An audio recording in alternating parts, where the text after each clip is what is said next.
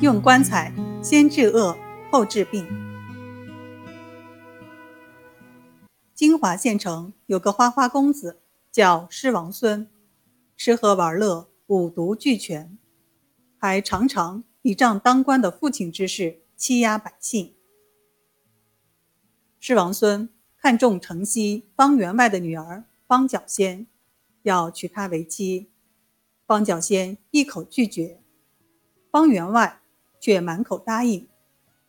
中秋那天，施家强行把方角仙抬回家。姑娘宁死不肯拜堂，施家只好暂时把她安顿在一间屋子里，准备再设法劝她回心转意。说也奇怪，空守了一夜的狮王孙，第二天起来。就觉得浑身发痒，脸也有些水肿了。过了一天，脸竟越来越肿。家里人认为他得了邪症，马上去请义乌的名医朱丹溪。朱丹溪来到施家，看过病人后，又来到病人住过的新房，一会儿就判断出了病因。但他知道这病人的为人。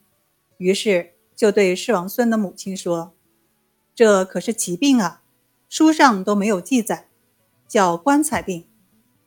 这奇病不用吃药，只要做到两条：第一，将未入洞房的媳妇退掉，连同嫁妆一套，送给他带回去；第二，立即派人上山砍十六根杉树，做棺材一具。”师母的心砰砰乱跳，不禁发问：“做棺材有何用呀？”朱丹溪说：“其病需用其法治。你儿子强逼女子成亲，这是大忌。如果同房，必死无疑。幸好还未同房。从今天以后，只可清心寡欲，不可任性放纵。用新棺材一具。”让他先进去躺三天，粥饭也送进棺材里去吃。三天后，保证他全好。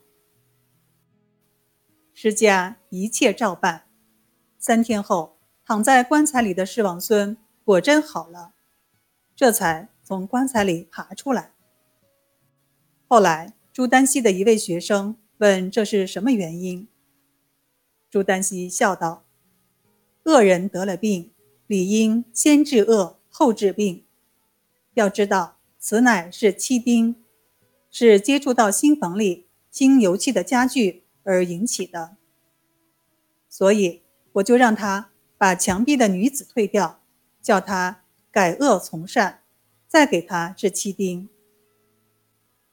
其实，七丁是很容易治好的，只需用新鲜的杉树皮。煎汤洗洗身子就会好。